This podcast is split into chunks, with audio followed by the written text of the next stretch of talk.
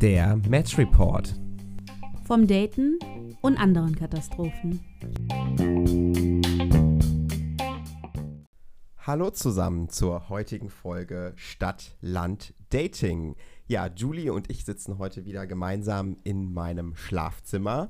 Und ja, wir sind kurz davor, wieder nach Hause zu fahren, zu unserer Familie in die Heimat und dachten, ja, das wäre ein ganz guter Anlass, auch mal das Thema Heimat, beziehungsweise wir beide kommen vom Land, äh, aus relativ kleinen Ortschaften, ähm, ja, das ist Thema Dating, Land und Stadt ein wenig zu vergleichen.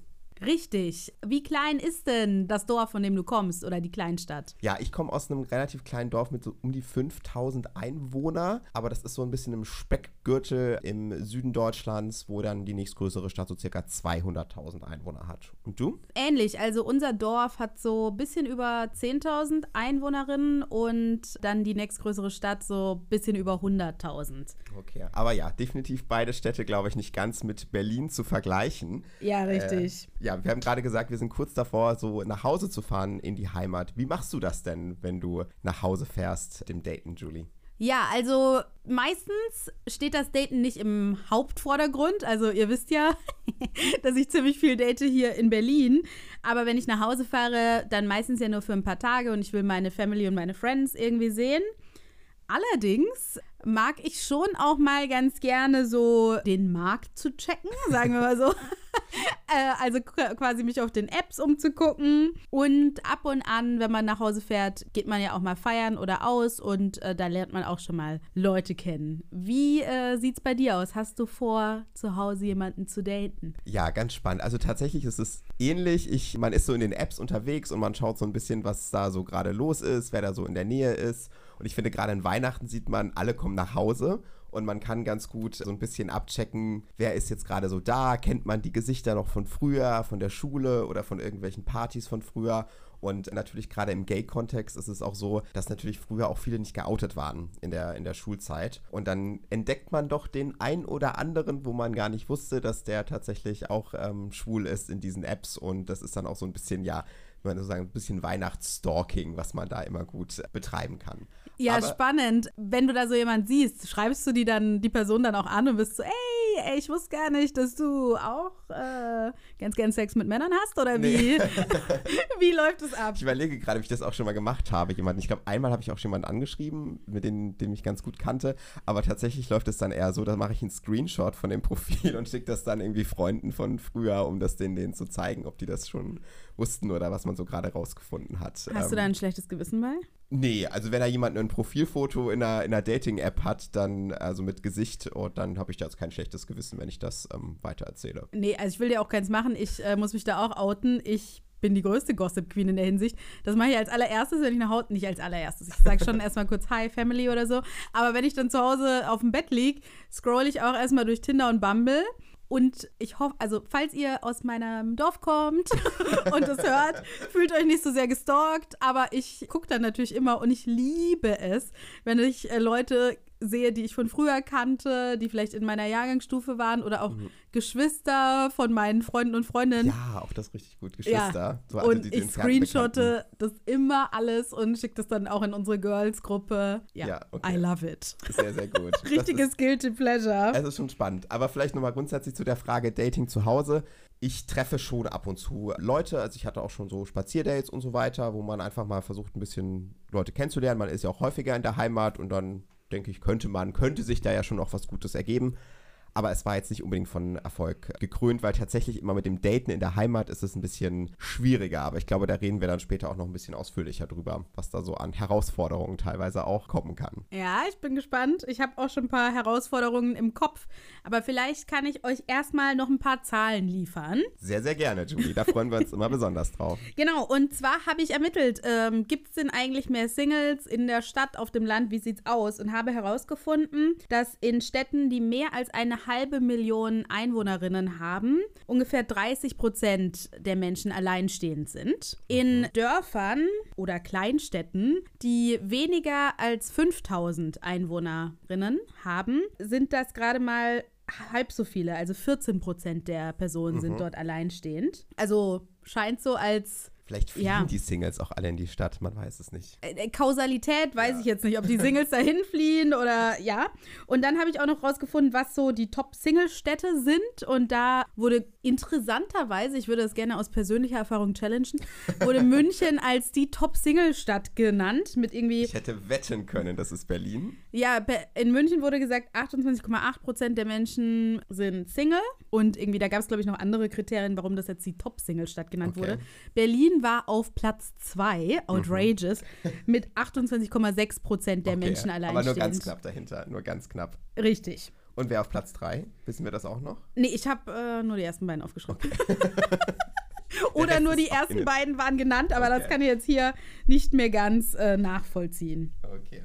Jetzt ist es ja so, Marco und ich kommen zwar beide von dörflichen Gegenden, aber wir wohnen auch schon knapp zehn Jahre in der Großstadt. Deswegen sind wir vielleicht nicht die besten Leute zum Erfahrungsschatz Dating auf dem Land. Das ist richtig. Und da, deswegen sind wir sehr dankbar, dass wir auch dieses Mal wieder Input bekommen haben von der Community, von Freundinnen, Bekannten und so weiter, die aktuell noch auf dem Land oder was auf dem Land, ey, da, da stelle ich mir immer so ein einsames Haus vor, in Nicht-Großstädten Genau. daten. Passt besser. Ähm, genau, und würden uns jetzt einfach mal anhand von verschiedenen Kriterien langarbeiten und auch ein bisschen deren Erfahrungen mit einfließen lassen. Genau, schon mal ein großes Dankeschön an äh, die ganzen Bekannten aus unserer Community, die hier bereit waren, mit uns kleine Interviews zu führen und ja, hier bereit standen, um euch oder quasi für euch hier auch eine wirklich breite, ein breites Meinungsbild abzubilden, was diese Unterschiede angeht. Genau, und wir dachten, wir starten wie immer am Anfang und haben die Leute gefragt, ey yo,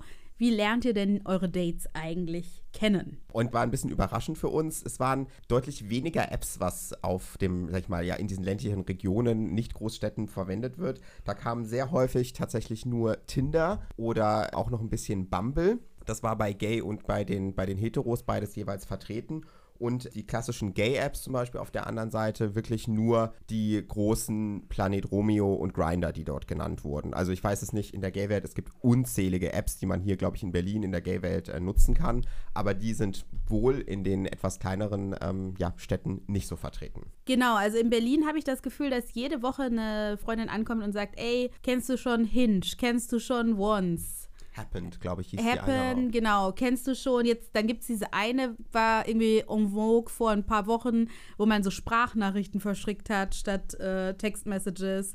Dann eine, wo du deine Freunde und Freundinnen mit Leuten verpartnern kannst. Also ich habe das Gefühl, alle so drei Wochen kommt eine neue App und da sind dann auch jeweils schon genügend Leute drauf, dass es sich lohnt, da reinzuschauen. Und das findet halt in weniger dicht besiedelten Gebieten anscheinend nicht so sehr statt. Was auch ein großes Thema war tatsächlich, ähm, ist das Thema Auswahl natürlich. Also entweder es gibt schon mal weniger Apps, die gerade in den anderen Regionen, in Nicht-Großstädten sind. Und dann ist auch so ein bisschen die Frage, wie setzt man eigentlich den Radius? Also wie weit ist man bereit sozusagen zu fahren, wenn man ein Date sucht? Und das war tatsächlich auch wieder sehr, sehr unterschiedliches Bild. In dem Land haben wir wirklich gehört, dass dort der Radius gesetzt wird von 60, 80 bis zu 100 Kilometer, die Leute bereit sind, hier zu fahren, um ein Date zu finden. Ja, es kam immer ein bisschen drauf an, wie weit weg so die nächstgrößere Stadt ist, aber alle haben betont, dass es quasi wichtig ist, auch die nächstgrößere Stadt oder vielleicht ein, zwei nächstgrößere Städte mit drin zu haben im Radius. Und je nachdem, also manche sagten dann eben 25, manche sagten bis zu 100 Kilometer.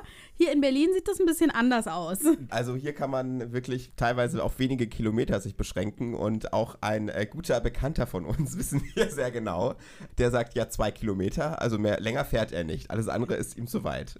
schon absurd. Also das ist schon Dekadenz. Auch hier habe ich wieder eine Statistik gefunden. Und zwar eine Umfrage von Parship. Da gaben Menschen an, dass sie im Schnitt bis zu 50 Kilometer Entfernung bereit sind, in Kauf zu nehmen. Mehr nicht. Ich glaube, man darf auch nicht vergessen, auf dem Land sind natürlich, ist eine halbe Stunde Fahrtweg anders als in der Großstadt.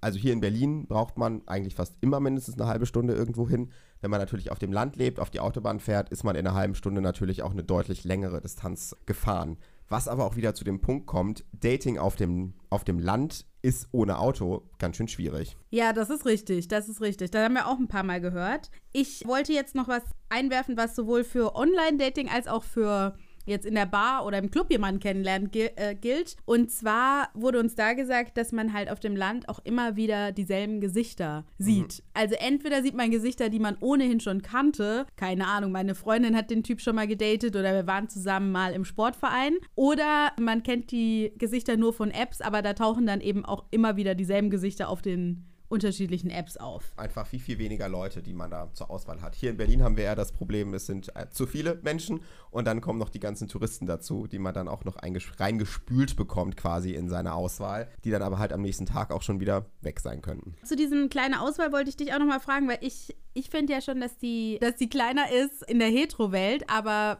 in der Gay-Welt muss es das noch, noch weniger sein. Definitiv, definitiv. Also, wie gesagt, bei mir ist das schon mal eine etwas größere Stadt mit 200.000 Einwohnern in der Nähe, wo dann auch ein paar Studenten sind, wo tatsächlich auch in den Gay-Apps ein bisschen was los ist. Aber wenn man dann so ein bisschen tiefer in den Schwarzwald reingeht, sozusagen, da hört man sehr viel von Bekannten, dass es wirklich, wirklich schwierig ist. Also da den nächsten, in Anführungsstrichen, schwulen Menschen in der App zu finden, das können dann locker mal 30, 50 Kilometer sein, dass mhm. man dort überhaupt jemanden findet. Und die Auswahl ist schon richtig, richtig schwierig. Und auch das Thema, ähm, man möchte sich nicht so zeigen. Also viele sind ja auch nicht geoutet. Das ist ja, sage ich mal, mhm. Homosexualität ist ja dann nicht so, wird nicht so offen gelebt wie, ähm, wie in einer Großstadt. Und ich glaube, das ist auch ein ganz, ganz großes, ganz großes Thema natürlich, dass man sich auch nicht so connectet, weil man sich auch nicht so richtig zeigen möchte, weil man Angst hat vor der, vor der Reaktion von den Menschen. Ja, da würde ich noch was nachfragen. Änderst du denn dein Bild oder änderst du dein Profil, wenn du zu Hause bist? Oder ist es da so, dass weniger Leute dann auch ein Gesichtsbild drin haben, aus dieser Angst heraus? Das ist tatsächlich so, dass ich früher habe ich immer meine Profilbilder rausgenommen, wenn ich nach Hause gefahren bin. Also mhm. auch wieder aus der Angst, dass die Nachbarn im Dorf das sehen könnten, dass ich da online bin und das dann irgendwie screenshotten und dass ich dann irgendwie großartig die Runde macht. Also das mache ich heute tatsächlich immer noch, dass ich zumindest die Bilder deutlich reduziere und nur Bilder drin lasse, wo man mich jetzt nicht sofort irgendwie erkennt. Also da habe ich noch eine mhm. Sonnenbrille auf oder irgendwie sowas. Und es ist schon auch so, dass deutlich weniger Leute dort Profilbilder haben. Also ganz viele schwarze Profile, wo nur vielleicht ein Text drin steht, wo was sie suchen, wie alt sie sind. Und Bilder werden dann eher im privaten Chat rausgerückt. Und es ist tatsächlich so, dass es schon quasi ein Kampf ist, wenn man zu Hause ist. Also gerade auf Grinder oder Planet Romeo, wer schickt das erste Facepick? Also mhm, das ist wirklich mhm. so nach dem Motto, nee, schick du, nee, ich habe doch zuerst gefragt und dann sage ich meistens, ja gut, ich habe dich zuerst gefragt und ich habe jetzt keine Lust auf dieses Spielchen.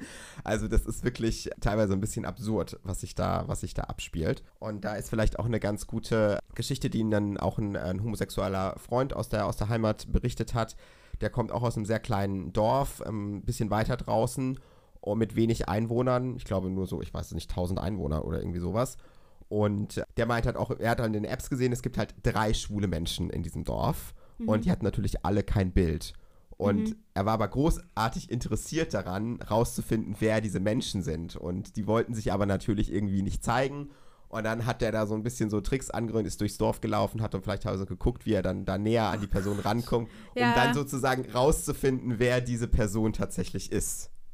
Ach krass, okay, okay, richtige Detective-Arbeit dann da noch geleistet. Also ich erkläre mal kurz für die Hörer und Hörerinnen, die vielleicht Grinder nicht kennen, das ist wirklich so, dass dir die Distanz in Metern angezeigt wird. Das heißt, wenn du da ein bisschen rumläufst, kannst du durchaus sehen, in welche Richtung wird die Distanz äh, geringer. geringer. Ach du Güte, okay. Und der Grund, warum du deine Gesichter zum Beispiel nicht rausnimmst, war das, dass du eine negative Erfahrung hattest oder einfach, dass du Angst hast, dass Leute sich so verhalten, wie wir selbst auch zum Beispiel, dass sie Screenshots machen und dann darüber reden. Ja, ich glaube eher das Zweite. Also, dass die Leute dann eben auch drüber reden und dann so sehen, irgendwie, dass der irgendwie auf dieser App unterwegs, in der Suchgerade ist in der Heimat und dass, das, dass man so hinter, hinter dem Rücken über einen geredet wird. Und das ist halt auf dem Dorf, finde ich, was anderes als in der Großstadt. Hier in der Großstadt ist irgendwie alles anonym, keiner interessiert sich so richtig, was der andere tut. Mhm. Aber auf dem Dorf, es wird geredet. Okay, okay, okay. Ja, ja das äh, kenne ich jetzt aus äh, meinem Freundeskreis und von mir selbst gar nicht, dass ich mein Profil ändern würde, wenn ich nach Hause fahre. Klar kann es natürlich sein, dass die Leute mich erkennen und drüber reden, aber ich glaube, es ist auch noch mal weniger skandalös, dass jetzt äh, eine junge heterosexuelle Frau vielleicht auf der Suche nach Dates ist. Ja. Okay, also dann nehmen wir mal an, die Hindernisse Stadt und Land wurden überwunden ihr habt euren Radius eingestellt, habt mit jemand äh, gematcht oder geschrieben und jetzt kommt das erste Date. Was gibt es da an Unterschieden zwischen Land und Stadt? in unserer Recherche hat sich gezeigt, dass das mit dem ersten Date gar nicht so einfach ist, da immer einen Ort zu finden, wo man dieses erste Treffen abhält. Weil man irgendwie nicht möchte, dass man gesehen wird, weil wieder, wie gerade schon gesagt, die Nachbarn oder irgendwelche Leute, die einen kennen, einen dabei beobachten könnten, wie man das erste Date hat. Und da wurde ganz viel gesagt, dass man sich halt versucht, ja an möglichst neutralen Orten, ein bisschen weiter weg, in einem anderen, am besten irgendwie zwei, zwei, Nach zwei Nachbardörfer weiter. Oder in der nächstgrößeren Stadt, genau. Nächstgrößere Stadt und da vielleicht auch ein bisschen anonymen Platz zu finden. Und gerade in der Gay-Welt, aber ich glaube, das ist vielleicht auch wieder ein bisschen was Besonderes, wirklich ein bisschen zu schauen, dass da niemand anderes großartig ist, der einen sehen könnte.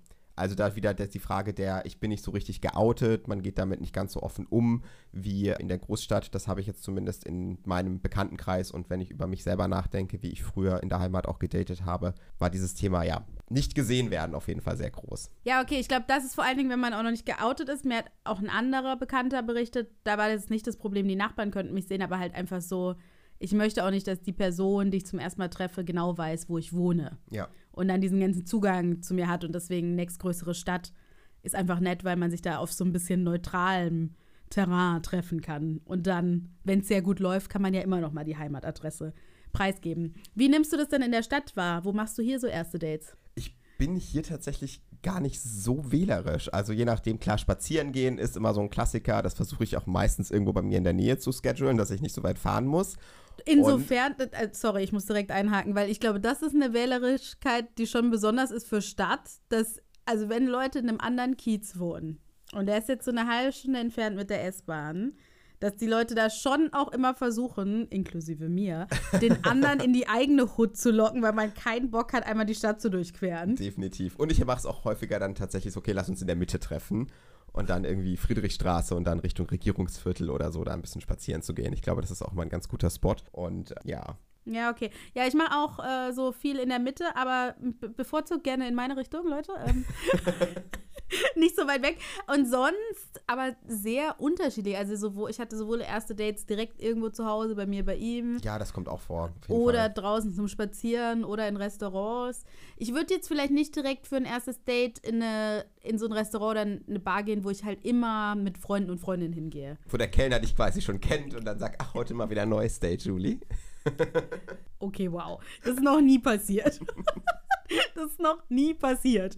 Aber ja, ich glaube auch, wie gesagt, in der Heimat ist halt, oder was mir auch schon aufgefallen ist, gerade wenn ich in der Heimat date, ist immer die Frage, wo trifft man sich? Und wenn man dann eben auch immer vielleicht ein etwas privateres Setting wählen möchte, dann ist das teilweise echt nicht so einfach, weil irgendwie ich kann niemanden oder ich würde niemanden zu mir nach Hause einladen, zu meinen Eltern, weil das einfach nicht der, der richtige Spot ist. Ja. Und ich merke eben ganz viel, dass andere auch nicht zu sich einladen wollen, aus den vorhin auch schon genannten Gründen. Und das ist tatsächlich bei mir häufiger, wenn ich jetzt zu Hause bin, mal so ein Grund, warum ein Date nicht zustande kommt, weil wir einfach sagen, okay, zu mir können wir nicht und zu ihm auch nicht, aus irgendwelchen anderen Gründen. Und dann, ja, lassen wir es oder man trifft sich dann wirklich auf dem Parkplatz. Okay, okay, okay. Äh, ganz viele Fragen. Also, wir, wenn wir jetzt zu Hause daten, ist ja nochmal besonders, dass wir auch keinen eigenen, wir haben da keine Wohnung. So, wir sind da nur zu Gast. Und klar, bei meiner Mutti zu Gast auf dem ausklappbaren Sofa ist es jetzt auch ein bisschen ungeil, jemanden mit hinzunehmen oder ist nicht ganz so unkompliziert. Aber die anderen Leute dort wohnen ja da potenziell und haben ihre eigenen Räume. Da sagst du, liegt es daran an der Anonymität und so weiter? Ich weiß es nicht. Irgendwie dann wohnen die in WGs oder sie wohnen doch bei ihren Eltern und dann ergibt sich das irgendwie oder sie, sie haben wirklich ein bisschen, ich weiß nicht, Angst, sich da irgendwo auch zu, zu zeigen oder dass man zu sehr in ihre Privatsphäre einrückt. Und dann ist das wirklich immer, immer wieder eine Diskussion. Und ich habe das in Berlin, also jetzt in der Großstadt, habe ich diese Diskussion einfach nicht. Also das ja, ist für mich ein ganz großer Unterschied, wenn ich in diese ja, ländlichen Regionen komme. Ja, okay, bei mir ist es eher so, halt entweder wenn ich jemanden zu mir einladen will, also sagen wir jetzt mal, Date war super, oder halt ich war feiern und habe irgendwie so einen Schnucki kennengelernt, dann äh, ist es halt doof, wenn ich zu Hause kein eigenes Zimmer oder Raum oder so habe. Was mir sonst noch aufgefallen ist, ich hatte auch meine Freundin besucht, die auf ländlichem Raum wohnte und war da ein paar Tage und hat da jemand gematcht. Wir haben auch ganz nett geschrieben und war so, hm, könnte noch was gehen. Der wohnte einfach mal irgendwie 60 Kilometer entfernt, ja. Oh, 60 Kilometer. Und ich war nicht mit Auto da. Und also ich meine, das war, keine Ahnung. Ich, und man bestellt jetzt auch kein Taxi für 60 Kilometer. Das wäre auch ein sehr teures Date. Ja, und dann meinte er halt so, hm, ja, er könnte mich ja vielleicht abholen. Und dann war ich schon so, okay, steige ich jetzt halt zum Fremden einfach mal so ins Auto ein und dann fahren wir zu ihm. Und dann war er halt so, aber abholen und hinbringen ist auch Ist viel. auch schon ein bisschen weit, ja. ja, genau. Vielleicht kann dich ja deine Freundin eine Wegstrecke fahren. Vor allem hin und zurück sind ja dann 120 Kilometer und dann das Ganze zweimal. Ähm, dann nochmal für die Freundin, das wären ja 240 Kilometer für ein Date. Ja, genau. Und dann, also, dann kam ich mir aber halt auch sehr komisch vor, quasi meine Freundin zu fragen, du, äh, hast du Lust, mich vielleicht äh, zum Typen zu fahren oder später abzuholen? und mit dem Ergebnis, dass er dann auch noch vorgeschlagen hatte, na, er kann mich ja abholen und ähm, wir könnten ja auch was mit in seinem Auto, also in seinem Auto auch was miteinander haben. Na super, das ist ja richtig romantisch. extrem romantisch und extrem bequem. Ja, super. Also, also ich weiß ja nicht, ob viele Zuhörer schon mal wirklich Sex im Auto hatten. Ähm, ich kann sagen, ich habe diese Erfahrung vielleicht schon mal gemacht und ich muss sagen, es Vielleicht, vielleicht vielleicht. schon mal gemacht. Und ich würde, ich würde sagen, es war jetzt nicht unbedingt etwas, was ich häufiger wiederholen müsste, falls ich es getan hätte.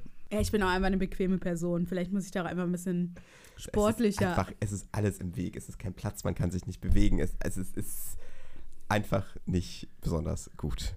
Ja, aber spannendes Thema. Also, wenn ihr Leute seid, die eher im ländlichen Raum wohnen und vielleicht auch mal lange anfahrt für ein Date, gebt uns doch mal Bescheid, wie ihr das macht. Zum Beispiel gibt es Leute, die sich dann vielleicht auf ein Hotel in der Mitte einigen. Das wäre doch auch mal eine Ja, spannende und demokratische Lösung. Dann teilt man aber bitte auch die Kosten. Ist jetzt auch nicht günstiger wahrscheinlich, als zweimal die Strecke zu fahren. Ja, okay, okay, vielleicht auch wieder verwerfen. Aber falls ihr Leute seid, die im ländlichen Raum daten, gebt mal Bescheid, wie ihr diese großen Distanzen logistisch auch so überbrückt. Okay, also wir halten mal fest, es ist auf jeden Fall auf dem Dorf oder in der Heimat ein wenig schwieriger mit diesem ersten Treffen und wo man das jetzt tatsächlich macht und wie man es abhält. Und in der Stadt offensichtlich ein wenig einfacher. Aufgrund der vielleicht auch höheren Anonymität an der Ja, Stelle. ja, ja. Wobei wir sind ja auch nach Berlin gezogen und haben von Anfang an, wir sind weggezogen von unseren Familien und wohnten alleine. Es gibt ja auch hier Leute, die hier zur Schule gehen und erstmal bei ihren Ja. Familien wohnen. Hattest du ja auch ähm, schon mal erzählt in der Folge Skurrilste Dates, dass du dich da in einem Familiensetting Das ist wiederfandest. richtig, das ist richtig.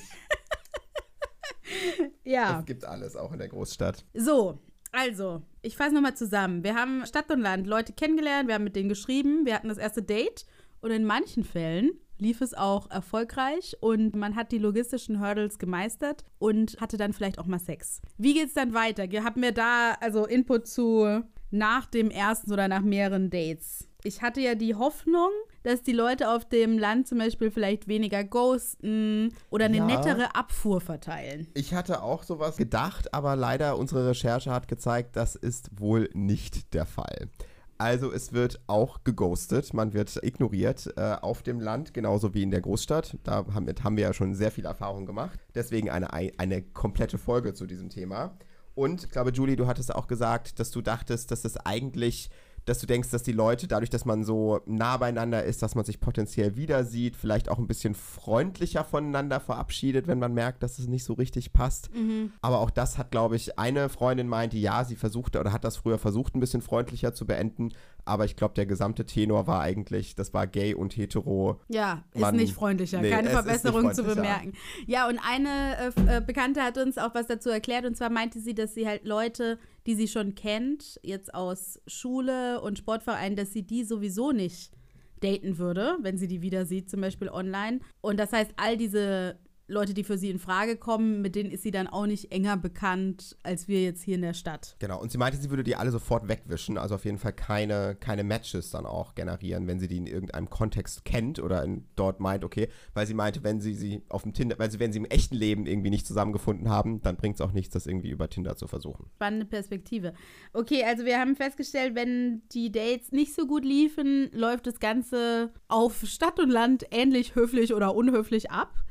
Aber trotzdem sagen doch meine Statistiken, dass anscheinend aus diesen Dates häufiger Beziehungen werden auf dem Land. Wir haben ja jetzt gelernt, kleinere Dörfer 14 Prozent alleinstehend Ja. und äh, Städte eher so bis zu 30 Prozent alleinstehend. Also ich kann mir schon vorstellen, dass man durch diese, ich weiß, klingt jetzt ein bisschen doof, aber durch diese geringere Auswahl vielleicht auch ein bisschen weniger wählerisch ist und es dazu vielleicht dann doch eher dazu, also sich häufiger trifft und dass sich dann auch eher eine Beziehung ähm, entwickelt und man vielleicht in der Großstadt durch diese große Auswahl und das nächste Tinder-Match, was da irgendwie schon wartet, nicht so, nicht, nicht, nicht, nicht so lange und so oft datet und schon früher in Anführungsstrichen einen Haken dran macht, was dann schon dazu führen kann, dass es auf dem Dorf tendenziell oder auf dem Land tendenziell eher in eine Beziehung führt. Mutmaß. Ja, ich habe keine wirkliche. Also ich verstehe, was du meinst. Auf der, in der Stadt ist natürlich so, bei der kleinsten Schwierigkeit kann man sich sagen, einmal den Finger rechts nach links bewegt und direkt man das nächste Match potenziell.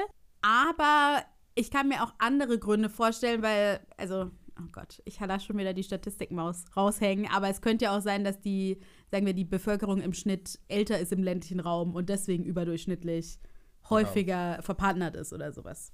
Definitiv. Aber ich glaube halt wirklich, also das wäre wahrscheinlich auch wieder eine komplette Folge, die man mal machen könnte, wenn man als gerade als schwuler, als schwuler Mann, egal welchen Alters, irgendwo auf dem Land lebt, wo eben die nächste Stadt extrem weit weg ist und da keinerlei große andere Community ist. Mhm. Ich glaube, da ist man auch, das klingt jetzt ein bisschen doof, aber wahrscheinlich weniger wählerisch, einfach auch um Kontakte und Leute zu pflegen, ähm, dass man überhaupt in Anführungsstrichen ein, ein paar Gleichgesinnte auch in seinem Umfeld hat. Also ich glaube schon, dass das, je weiter man rausgeht und je größer diese, diese, oder je kleiner die Auswahl dann auch wird, dass man mhm. dann ein bisschen eine andere, eine andere Perspektive einnimmt. So, jetzt haben wir einige Aspekte beleuchtet rund ums Daten in der Stadt und auf dem Land. Äh, falls euch da noch Punkte einfallen, die wir überhaupt nicht abgedeckt haben, sendet sie uns bitte auf der Match Report auf Insta. Und zum Abschied würde ich dich, Marco, gerne noch was Persönliches fragen. Da freue ich mich, ja. Also, du hast ja jetzt gehört, Stadt, Land, Dating und so weiter. Ich möchte dich fragen, in den nächsten zwei Wochen, die du ja im ländlichen Raum verbringen wirst, denkst du, du wirst auf ein Date gehen? Packst du sicherheitshalber mal Kondome und einen schönen Schlüppi ein? Also grundsätzlich, tatsächlich, wenn ich verreise, habe ich immer, ähm, bin ich immer vorbereitet. Ach so, okay, ja, okay. Was potenziell passieren könnte. Und von daher, ich würde sagen, tatsächlich dieses Jahr, ich weiß jetzt auch nicht, ob das mit Corona zusammenhängt, habe ich jetzt nicht unbedingt vor zu daten, aber ich werde definitiv wieder auf den Apps unterwegs sein. Und wenn sich da was besonders Gutes ergeben sollte, wäre ich dem jetzt auf jeden Fall nicht abgeneigt. Hm, das ist das ja schon so fast äh, eine Aufforderung an all unsere äh, Hörer und Hörerinnen, naja, vor allen Dingen auch an die Hörer aus dem Südwesten. Äh, ja, aber es ist ja, ich finde, Weihnachten viel Familie und Stress, also da hat man meistens ja auch gar nicht so viel Zeit, tatsächlich. Verständlich. Hast du dir da schon einen Plan zurechtgelegt für die Heimat? Möchtest du daten? Es ist nicht mein aktives Ziel. das ist auch eine sehr diplomatische Antwort zum Abschluss. Aber gut, dann nehmen wir das mal so hin. Aber äh, genau, ist also nicht mein aktives Ziel, aber ich meine, man hat ja dann auch manchmal sehr viel Familie und da ist so ein bisschen Abwechslung für einen Abend jetzt vielleicht auch nicht das Schlechteste. Genau, man kann ja neue interessante Menschen kennenlernen, das ist ja auch gut. Wie es dann gelaufen ist, berichten wir euch nach Weihnachten. Bis dahin freuen wir uns auf euren Input zu dieser Folge und wünschen euch erstmal eine schöne Weihnachtszeit oder Feiertagszeit, falls ihr Weihnachten nicht feiert. Genau, auch von meiner Seite frohe Weihnachten, einen guten Rutsch ins neue Jahr und wir hören uns dann wieder nach einer kleinen Pause im Januar. Ja. Bis nächstes Jahr. Tschüss. Tschüss.